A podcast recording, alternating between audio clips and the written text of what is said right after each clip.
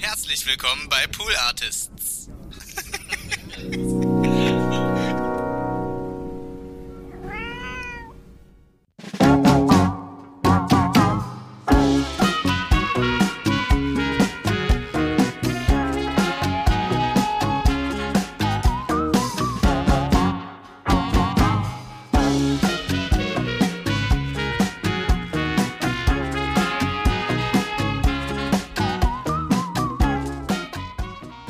willkommen zu dem Podcast Four Days a Week. Der Podcast, der sich um die Vier-Tage-Woche kümmert, möchte ich es auch nennen, äh, die wir bei Poolarts am 1.5. angefangen haben. Wir erzählen ein bisschen, wie das bei uns läuft, wie es bei anderen läuft und kümmern uns mal oder beschäftigen uns mit Themen wie Arbeit, New Work und heute mit Erwartungen. Das Thema ist heute Erwartungen, Frieda. Ist das Gras auf der Wiese der Vier-Tage-Woche wirklich grüner? Das ist die Frage, die wir uns stellen. Ich fange mal an, pass auf, ich fange Mhm. jetzt mal an, Frieda. Ja. Was waren deine Erwartungen? Nur für dich, nicht Für für, die Firma, nicht fürs Mhm. Team, nur für dich.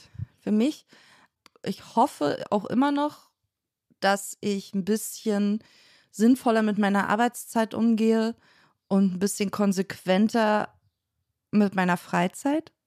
Dass ich nicht diesem Trott verfalle, ständig zu arbeiten, obwohl ich eigentlich gerade andere ma Sachen machen sollte. Mich nicht ständig mit der Firma und der Arbeit zu beschäftigen, sondern da ein bisschen eine bessere Trennung hinzubekommen. Und wie läuft es so bis jetzt? Ähm, Ja, nein oder vielleicht? ähm, es, also es, es läuft tatsächlich ein bisschen besser nach und nach. Also ich merke, Ja. dass ich zumindest am Wochenende vorher habe ich einfach, du ja auch, wir haben eigentlich sechs bis sieben Tage in der Woche irgendwie gearbeitet. Wenn man natürlich auch am Wochenende nicht volle Tage durchgearbeitet hat in der Regel, aber man hat sich eigentlich immer mit irgendwas am Wochenende trotzdem noch beschäftigt. Und das hat ein Das bisschen Fiese am. Wochenende arbeiten ist ja, dass es so entspannt ist, weil niemand antwortet und weil Ja. niemand quasi was Neues draufschiebt. Man hat, Ja. Das Wochenende ist der einzige, wo man das Gefühl hat, wirklich wegarbeiten zu können, weil nicht ständig was hinterherkommt. Ja, genau. Und das hat sich, das hat sich tatsächlich so ein bisschen verlagert auf den äh, freien Tag, den zusätzlichen. ähm, was natürlich noch nicht optimal ist, aber es ist auf jeden Fall ein Schritt in die richtige Richtung für mich. Also. Bei mir ist es witzigerweise genau umgekehrt. Ich habe das Gefühl, dass ich jetzt öfter am Wochenende arbeiten, damit ich diesen freien Tag wirklich frei mache, weil ich es mir versprochen habe. Ich versuche mich da gar nicht so unter Druck zu setzen. Also, was den freien Tag angeht. Wenn es klappt, super. Und meine Einstellung an dem freien Tag ist auch eine andere als die, die ich sonst unter der Woche habe. Der Druck ist ein ganz anderer, also viel weniger. Mhm. Ähm, und ich versuche mich einfach da nicht so zusätzlich noch zu stressen, indem ich sage, okay, ich darf jetzt auch wirklich auf gar keinen Fall was arbeiten, weil die Firma muss halt laufen und in unserer Rolle finde ich das halt auch völlig okay, wenn man halt dann trotzdem was tut, obwohl man eigentlich frei haben sollte. Dafür ist halt mein Wochenende ein bisschen entspannter geworden, was, was sich sehr schön anfühlt bisher. Ja. Ja, ja, man hat dann so dieses Gefühl, wenn ich jetzt am Wochenende das nicht mache, könnte ich das noch an dem freien Tag machen irgendwie, ne? Voll. Aber äh, wir haben unsere MitarbeiterInnen gefragt. Das, das klingt so, wir haben 100 Leute gefragt, äh, was sie sich, bevor es losging, davon erwartet haben. Ähm, und das spiele ich jetzt mal vor. Vielleicht gehen wir zwischendurch rein, vielleicht nicht. Kommt doch interessant drauf an, ob sie was Interessantes erzählt haben oder nicht. Also, ich starte mal. Ich hoffe, du kannst es hören. Also bei der Viertagewoche habe ich mich natürlich über das Konzept an sich erstmal gefreut. Ich finde das richtig cool, dass wir das als Unternehmen machen und auch als so ein kleines Team, weil ich das vorher immer nur von Unternehmen kannte, die viel mehr MitarbeiterInnen hatte. Also ich habe mich vor allem natürlich über diesen freien Tag in der Woche gefreut, dass wir effektiver arbeiten, dass wir im besten Fall entspannter in die Woche starten können und diesen einen freien Tag wirklich super gut nutzen können, um alles abzuarbeiten, was zum Beispiel in der Woche irgendwie liegen geblieben ist, äh, Familie, Freunde sehen können, neues Hobby anfangen können und so weiter. Also das waren so diese ersten sehr positiven Gedanken zu der Viertagewoche. Am meisten habe ich mich darauf gefreut, dass sich so mein Freizeitstress ein bisschen entspannt.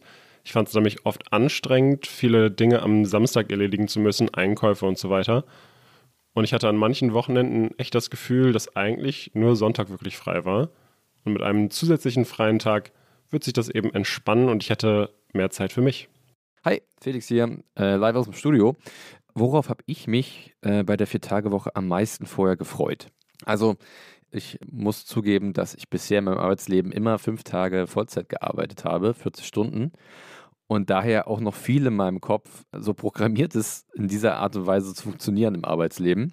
Weil Arbeit für mich schon sehr, ja, ich will nicht sagen der wichtigste, sondern ein großer Faktor äh, in meinem Leben und ich arbeite auch sehr gern. Deswegen suche ich mir auch sehr bewusst die Sachen aus, wo ich gerne arbeiten würde, weil es für mich doch wichtig ist.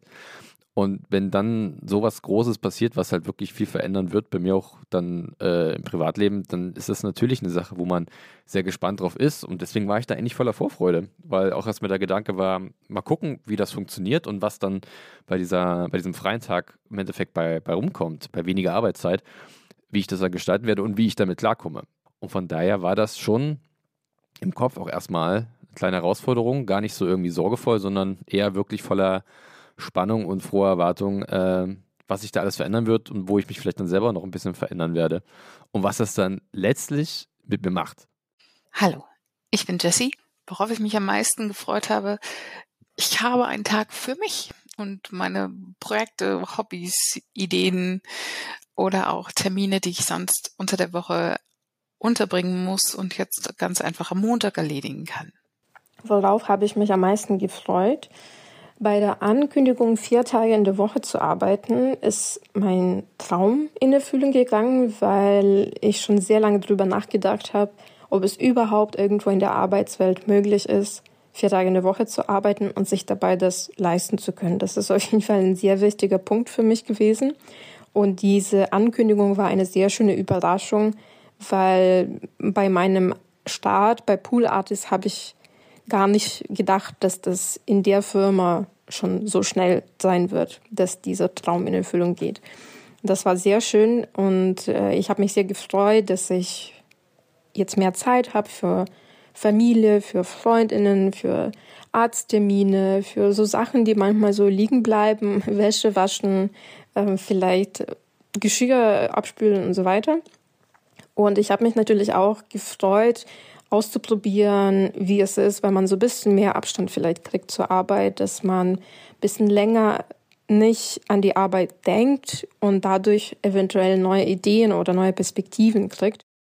So, das waren ja erwartbare Erwartungen, die sich ja eigentlich auch ein bisschen mit dem abgleichen, was man sich, glaube ich, generell so vorstellt, wenn man plötzlich drei Tage Wochenende hat. Ich glaube, dass man ganz oft so denkt, was mache ich denn immer, wenn ein Tag Feiertag ist und so wird das jetzt immer. Ich glaube, einige, die schon gesagt haben, dass sie sich vielleicht auch neue Hobbys erschließen wollen, ich glaube, das finde ich auch ganz interessant. Ja.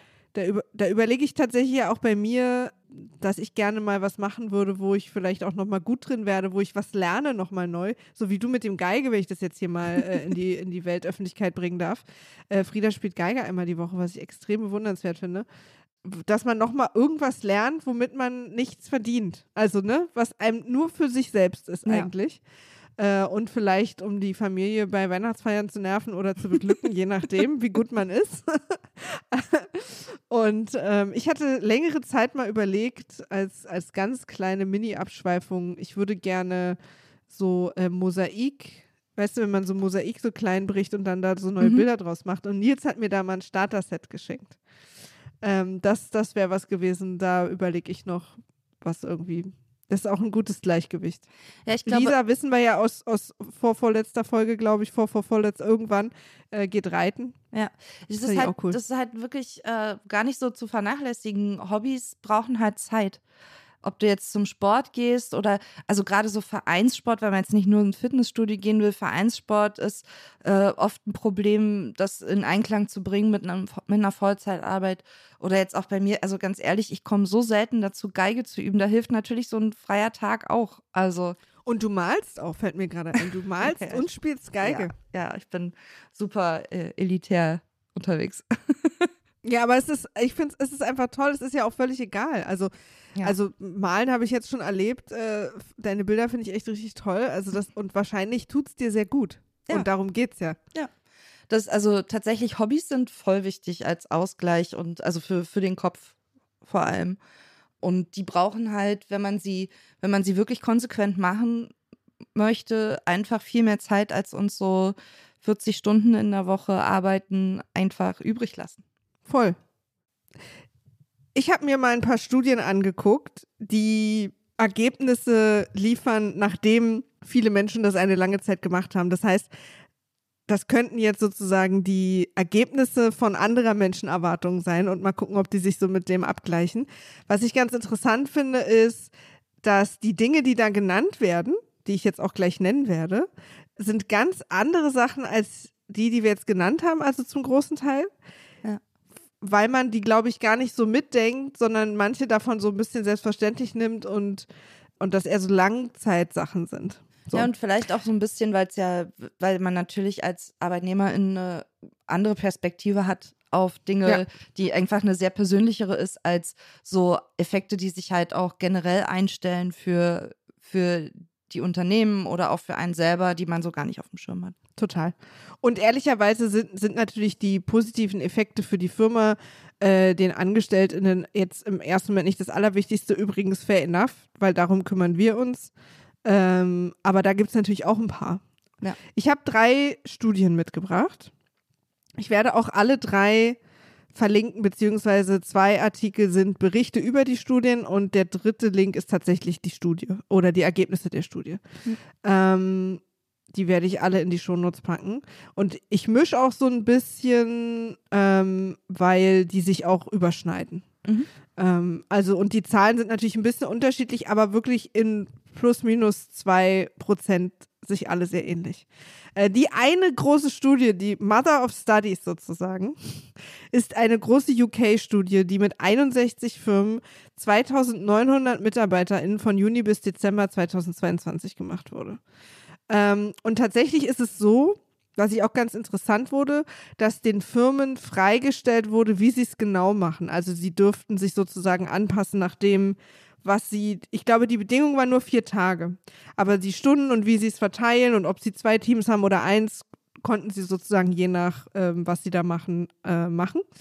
Und ähm, eine Sache, die ich so krass wichtig finde in unserer heutigen Zeit, ist, dass es ergeben hat, dass 71 Prozent der, der 2900 Leute danach gesagt haben, dass sie so krass viel weniger äh, Schlafprobleme hatten, äh, Burnout-Symptome, Erschöpfungsgefühle und aber auch so Anxieties. Das heißt, sie haben sich einfach insgesamt viel, viel wohler gefühlt. Und zwar wirklich innerhalb der Arbeit, außerhalb der Arbeit generell als Grundgefühl. Und auch teilweise dadurch natürlich, ne, weil äh, das Erschöpfung und so hängt ja dann auch mit physischen Sachen zusammen, auch dann wirklich physisch einfach wacher, weniger erschöpft, weniger müde. Und sie hatten dadurch auch, meinten sie, viel mehr Kraft, irgendwie eben sich noch um ihre Care-Arbeit zu kümmern und um auch Freunde und Familie und waren plötzlich viel kultureller. Also viele haben auch gesagt, dass sie viel mehr unternommen haben plötzlich. Also so auf Konzerte gehen und so Sachen, für die sie sonst einfach dann wirklich immer zu müde waren. Und das ist ja auch gut für die Wirtschaft des Landes. Also, wenn man das mal so nehmen will. Ne? 97 Prozent einer, in einer anderen Studie haben gesagt, sie haben mehr Zeit mit Freunden und Familie verbracht. 87 Prozent haben gesagt, sie hatten mehr Zeit für Hobbys, Sport und Ehrenamt. Also das sind ja auch Sachen, die einfach super wichtig sind in so einer Gesellschaft, die, die das einfach auch zusammenhält, die Zeit außerhalb der Erwerbsarbeit. Und natürlich ist die auch wichtig, aber es ist halt, darf halt nicht so eine, eine zu große Gewichtung kriegen. Was ich ganz interessant finde, was uns als Arbeitgeberinnen in die Hände fällt oder in den Schoß oder ins Körbchen, ist natürlich, dass die Bindung an den Arbeitsplatz auch positiver besetzt wird. Ne? Also, weil man ist sozusagen weniger gestresst, weil der einen weniger dominanten Teil im Leben einnimmt. Äh, die, die Arbeit fühlt sich nicht mehr so wie das große Ding an, was montags wieder losgeht. Wie meine Mutter immer früher gesagt hat, mach dich rar, dann bist du der Star. Also wir wollen, wir finden immer die Sachen besser, die dann vielleicht auch ein bisschen weniger wird. Nein, aber vor allen Dingen ist es natürlich auch dann weniger, wenn es zum Beispiel ein stressiger Job ist, der nicht weniger stressig werden kann, weil es seine Natur ist, ist aber weniger von dem stressigen Job einfach da. So, und das, das glaube ich, ist total wichtig. Eine Studie in Auckland in ähm, Australien hat als Ergebnis gehabt, ist auch verlinkt, äh, dass heterosexuelle Männer beteiligen sich mehr am Haushalt. Da habe ich LOL dahinter stehen. äh, weil die wirklich die Studie auch, da war ein Zwinker-Smiley an der Stelle, weil das halt einfach so ein witziger Outcome war. Äh. Weil alle machen gleich viel Haushalt, nur die heterosexuellen Männer machen dann mehr im Haushalt. Danke auch nochmal für eure Mitarbeit. Tatsächlich hat es in vielen Firmen auch dazu geführt, dass die Teams, also die Firmenteams, enger zusammengeschweißt worden sind, weil sie mehr Zeit und Lust hatten und Kraft, auch nach der Arbeit mal was trinken zu gehen Ja. äh, und sich da auch ein bisschen mehr engagiert haben, weil sie sich natürlich sonst etwas weniger gesehen hätten. Aber diese gemeinsamen Freizeitaktivitäten schweißen natürlich auch nochmal anders zusammen, ne? Ja. Als, äh, als jetzt zusammen im Büro sitzen einfach. Was ich auch interessant fand, ist, dass in jeder Studie ein hoher Prozentsatz weniger äh, Fehltage und weniger Krankschreibung war. Das war eine Cambridge-Studie, die darauf gekommen ist, auch verlinkt. Und das ist natürlich einfach auch für die Firma gut. Aber es ist natürlich auch für die MitarbeiterInnen gut, weniger krank zu sein. Es ist auch eine Entlastung fürs Sozialsystem, by the way. Absolut, absolut. Viele sagen, was ich super, super interessant fand, dass sie eine bessere Finanzsituation hatten und die Studie, das ist jetzt wieder die UK-Studie, äh, macht dann die Vermutung auf, dass sie mehr Zeit hatten, sich mit ihren privaten Finanzen mal zu beschäftigen. Mhm. Also, dass sie mit weniger, äh, mit mehr drüber nachdenken, Sachen einkaufen, sich mehr besser erkundigen können, besser schlau machen können und so einfach mehr Zeit haben, nicht nur hektisch sozusagen immer von einem Kauf in den nächsten zu rutschen, sondern wirklich auch mal zu überlegen und zu recherchieren, wo können wir hinfahren, was können wir zusammen machen oder so. Und das, und das finde ich tatsächlich einen riesen wichtigen Punkt. 60 Prozent der Leute haben gesagt, dass sie ihre Care-Arbeit erweitert haben sprich ähm, sich mehr mit ihren Kindern beschäftigt haben. Erziehung so wichtig. Ähm, keine Faulheit, by the way, Herr de Maizière. Äh, Callback. und dass sie sich aber auch tatsächlich um ältere Familienmitglieder mehr gekümmert haben und insgesamt äh, sich mehr engagiert haben im Bereich Care-Arbeit. Also das, und das 60 Prozent ist wirklich viel. Ne? Ähm, Kündigungen sind um 57 Prozent gesunken. Ja. Das finde ich eine sehr gute Nachricht, weil jeder Arbeitgeber, jede Arbeitgeberin weiß, wie viel Zeit und Geld es kostet, neue Personen einstellen zu müssen. Das, das ist, also 57 Prozent finde ich auch ganz schön hoch. Also hohe Fluktuationen in Unternehmen hat halt auch so einen wirtschaftlichen Einfluss auf das Unternehmen, weil du halt permanente Übergaben hast, immer wieder Leute neu einlernen musst. Da ist ja gar nicht nur die Zeit und das Geld, was drauf geht, die MitarbeiterInnen zu finden, die neuen, aber auch gleichzeitig quasi dein Unternehmen am Laufen zu halten mit dem gleichen Output, wenn du ständig wechselndes Personal hast, ist halt einfach schwierig und teuer. Absolut. Diese weniger Kündigungen und diese allgemeine positive Bindung an deinen Arbeitgeber oder deine Arbeitgeberin kann man gar nicht hoch genug schätzen. Mhm. Finde ich auch, total. Und ähm, ich glaube auch, dass das eine gute Basis ist für, für wirklich auch interessante und gute MitarbeiterInnen-Entwicklung, was der Firma wirklich. Ähm, das nimmt natürlich auch Leute aus, die aus anderen Gründen kündigen, ne, weil sie umziehen und weil sie, also das wird es natürlich immer geben und soll es ja auch geben. Oder die merken, okay, der Job ist einfach gar nichts für mich, da kann jetzt auch vier, drei, zwei Tage nichts dran ändern.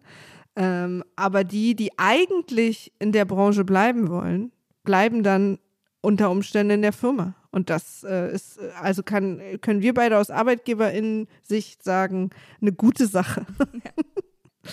ähm, auch noch interessant, die Firmen haben alle nicht gegen eingestellt, also haben sozusagen nicht noch schnell ein paar Leute eingestellt, um die gleiche Produktivität zu behalten. Einige haben eingestellt, aber haben das dann wiederum runtergerechnet und hatten insgesamt durch die Bank weg eine 1,4-prozentige Steigerung des Gewinns. Was jetzt erstmal nicht viel klingt, aber die meisten vermuten ja, dass es eigentlich eine Reduzierung des Gewinns geben müsste. Boah, ich finde jetzt auch 1,4 Prozent Steigerung durch einfach nur äh, die Arbeitsbedingungen anpassen. Ja. Ist es Also ein acht okayer, Stunden weniger, okayer Outcome. voll. Einen Tag weniger, gleicher Lohn und trotzdem gab es eine Steigerung des Gewinns. Also Ja. das ist, ähm, das ist ja was, was wirklich sozusagen nachgemessen werden kann. Und sie haben das auch verglichen mit den Jahren davor. Und das fand ich schon, also wirklich aller Unkerei zum Trotz. Uns, für uns wäre ja schon fein, wenn es ein bisschen weniger wäre oder gleich bleibt. So, ne? Ja. Aber es ist sozusagen ein bisschen gestiegen. Also das fand ich auch total wichtig. Das widerspricht auch so den, den ganzen äh, Aussagen, die man bisher so gehört hat, die wir ja auch zum Teil in der, in der Folge, wo wir mal auf so ein, zwei Kritikpunkte schon mal eingegangen sind, die wir da immer wieder gehört haben, dass es halt äh, wirtschaftlich eine Milchmädchenrechnung sei. Studienergebnisse widersprechen dem Total. einfach. Ja, und das ist halt auch das Ding, also was ich tatsächlich nicht mir gegenüber, aber anderen gegenüber schon gehört habe, ist, dass es sozusagen nicht besonders schlau ist, damit anzufangen, weil man weiß ja nicht, was passiert und das Risiko für die Firma ist halt riesig. Aber wenn halt so vieles ausprobiert haben, in wirklich auch verschiedenen Ländern, in ähnlichen Branchen und es hat durch die Bank weg so krass gut funktioniert, das ist für mich ja durchaus dann gar nicht mehr so ein Riesenrisiko. Ja. Also ich bin denen sehr dankbar, dass sie es ohne uns probiert haben. äh, aber ich empfinde es halt vor allem wirklich nicht so als krass, wir wissen da gar nicht, was auf uns zukommt. Ey, das kann richtig schief gehen. Also es gibt natürlich, ne, können da irgendwelche Sachen passieren, mit denen wir jetzt gar nicht rechnen, aber es ist halt wirklich, also diese Studien, die haben wir ja auch gelesen. Und ich muss dann auch ab irgendeinem Punkt sagen, den glaube ich jetzt einfach auch. Ja, die Zeichen stehen halt gut. Also offensichtlich sind die positiven Effekte zahlreich und auch ohne große negative Gegenergebnisse. Also wo man jetzt sagen könnte, so ja, aber keine Ahnung. Also wenn jetzt der Gewinn zum Beispiel, also ne, wenn, wenn die Kosten so hoch gewesen wären, dass der Gewinn dadurch sinkt, Ja. das wäre ja durchaus ein Gegenargument, über das man mal hätte nachdenken können und müssen. Aber es scheint ja einfach keine wirklichen negativen Folgen zu geben. Ja, und vor allen Dingen, nehmen wir mal an, unser Gewinn würde sinken. Das heißt ja auch noch nicht Minusgewinn, sondern wir hätten nur etwas weniger Gewinn. Bis zu einem gewissen Grad würde ich das sogar okay finden, wenn die Firma trotzdem weiter wächst und gedeiht, weil ja auch manche Sachen einfach noch wichtiger sind. Also man muss es natürlich im Auge haben, die Firma muss wirtschaftlich bleiben, das ist halt der Punkt. Wir müssen am Ende Geld verdienen mit dem, was wir tun. Ja. Unter anderem ja auch, um die MitarbeiterInnen bezahlen zu können, wachsen zu können und Sachen leisten zu können. Aber wenn irgendwie wir anstatt Summe X nur noch Summe Y,5 verdienen, dann, und das funktioniert aber alles noch und wir können unsere Ziele weiterhin erreichen, vielleicht nur zwei Wochen langsamer, dann wäre es mir das auch immer noch wert, wenn mir wirklich einfach 71 Prozent unserer MitarbeiterInnen sagen, dass sie weniger Anxieties, Schlafprobleme, Burnout und Erschöpfungsgefühle haben. Ja, absolut. Und das ist halt wirklich, glaube ich, also und ich habe manchmal das Gefühl, dass die Diskussionen mit GegnerInnen und BefürworterInnen dieser, dieser neuen Welle, Phase, was auch immer der Arbeit, dieses grundlegende Problem gar nicht mitbenennen oder als Basis setzen im Gespräch, dass sie einfach unterschiedliche Prios oft haben. Ja. Weil wenn mir einer immer wieder sagt, aber der Gewinn, aber der Gewinn, aber der Gewinn, und hat er ja recht. Es ist nur nicht mein, Pro also das ist mir nicht so wichtig wie ihm. Ja. Das ist halt. Und da kommen wir dann natürlich nicht zusammen, weil dann kann ich ihn quasi nicht überzeugen.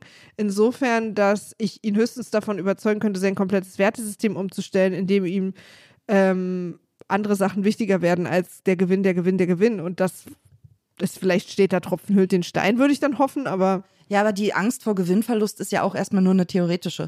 Also diese, Ja, die, die, Genau. ganzen, die ganzen Sorgen und Bedenken, die man im Vorfeld hat, die haben natürlich irgendwo ihre Berechtigung, weil wenn man es noch nicht weiß, aber in dem Moment, wo man es halt weiß oder wo man sieht, dass es halt funktionieren kann, ist denen ja so ein bisschen die, die Basis genommen.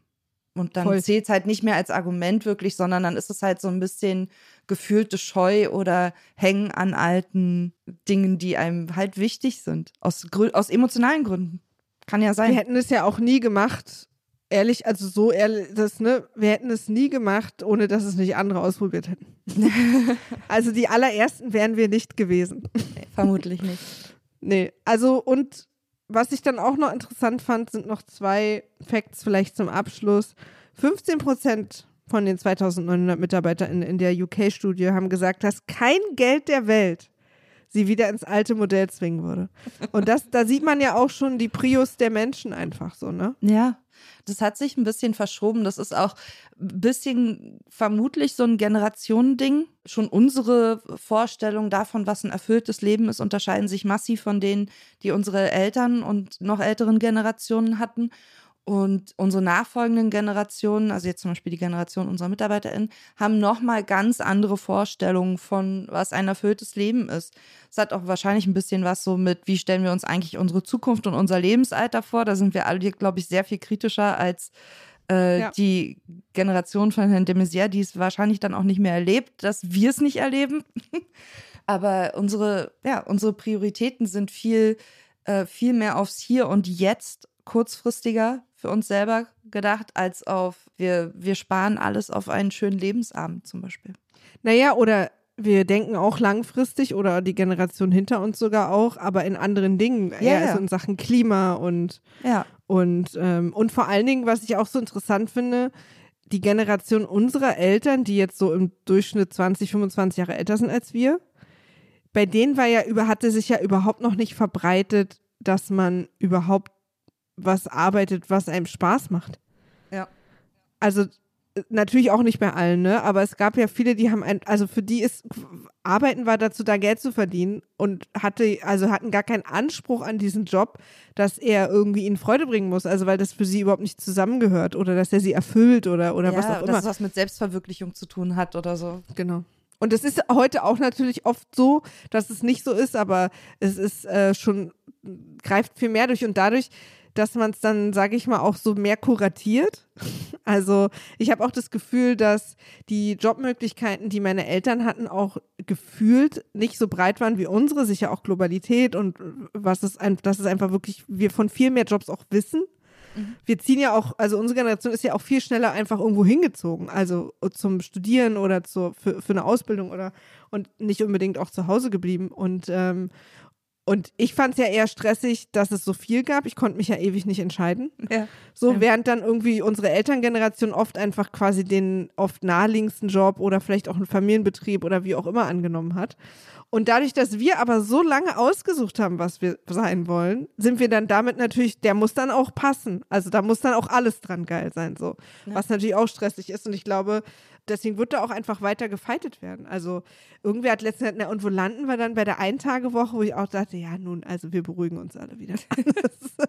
Darum geht's. Also, und ehrlich gesagt, und wenn? Also ich meine, wenn KI, äh, die offen, also KI ist offenbar im Moment ausschließlich dafür da, irgendwie AutorInnen zu ersetzen, aber vielleicht könnte KI ja auch irgendwann mal was Sinnvolles machen und wirklich der Welt ein bisschen helfen und die Menschheit unterstützen. Und wenn wir dann zu gleichen Gehältern nur noch einen Tag die Woche arbeiten müssen und den Rest uns umeinander kümmern, uns um die Welt kümmern, weil irgendwie KI oder Roboter den Rest machen, auch okay.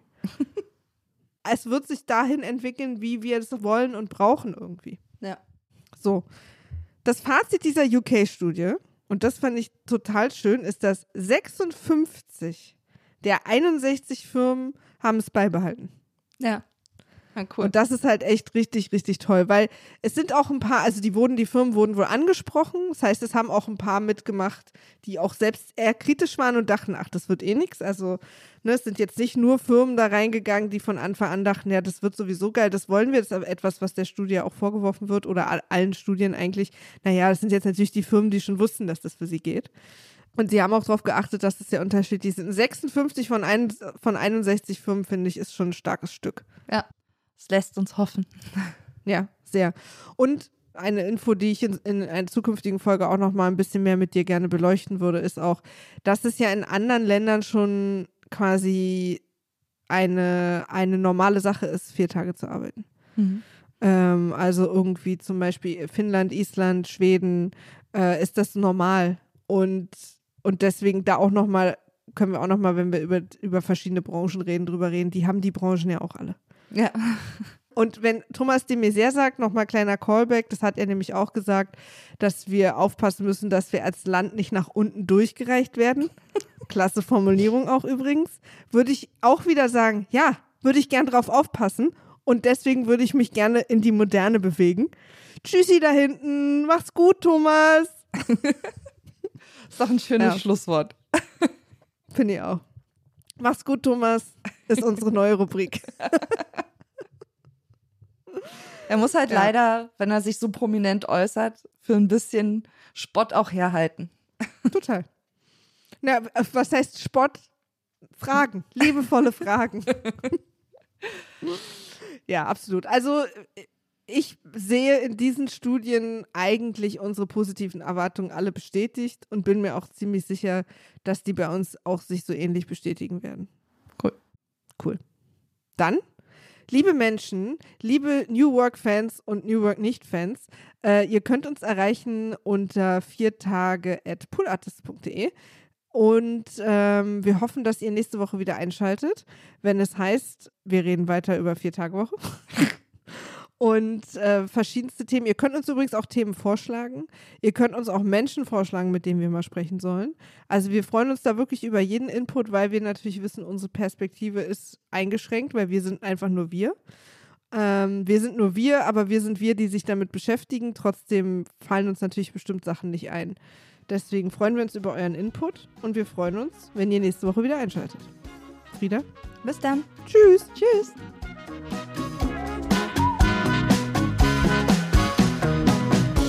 Four Days a Week ist ein Pool Artists Original über New Work und unsere Erfahrungen mit der Viertagewoche. Wenn ihr oder Sie Fragen und Anmerkungen habt oder haben, sind wir erreichbar unter viertage at poolartists.de.